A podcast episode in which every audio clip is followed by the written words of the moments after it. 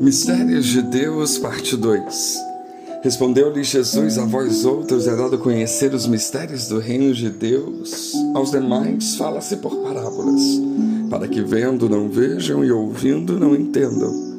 Lucas 8:10 A Bíblia tem muitos mistérios sem respostas claras, e estas servem para nos lembrar que todo conhecimento pertence a Deus o autor e consumador da nossa fé, aquele que é poderoso para fazer infinitamente mais além do que pensamos ou imaginamos. Um Deus tão poderoso que revela os seus mistérios a quem quiser, quando quiser e apenas se for da sua vontade.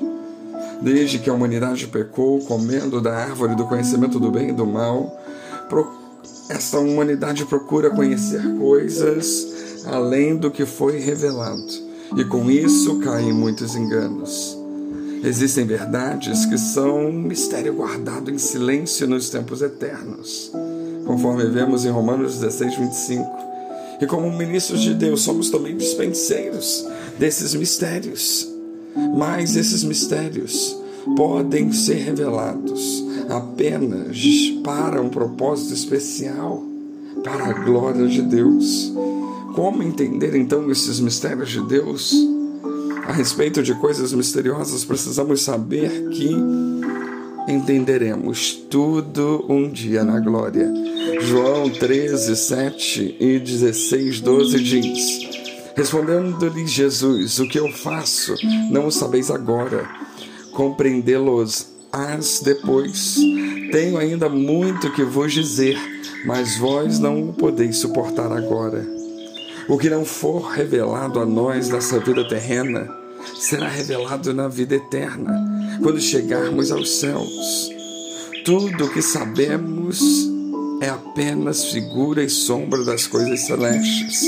Então, não podemos definir dogmas a respeito de coisas incertas, porque tudo isso tem sido sombra das coisas que haviam de vir.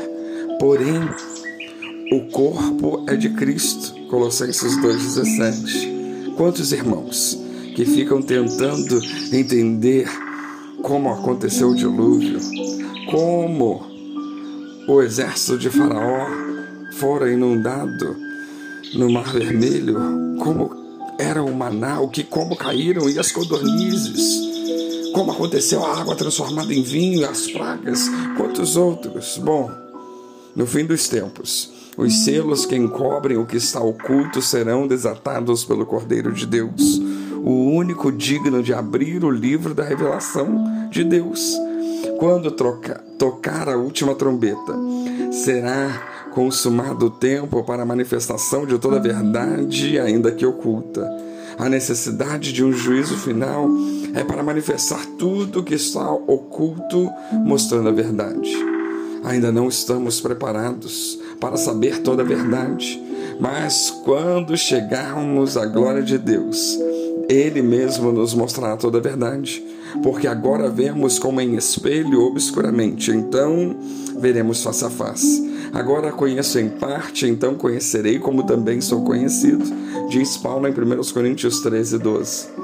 A verdade é uma pessoa, é Jesus Cristo, que disse em João 14, 6: Eu sou o caminho, a verdade e a vida. A verdade é Jesus e não ideologias ou descobertas científicas. Mesmo assim, Deus revela seus segredos aos seus servos para nos ensinar a verdade. Deus revelará mistérios na glória. Enquanto isso, contentemos-nos, foquemos, entendamos os que Ele já nos revelou. Que Deus nos abençoe.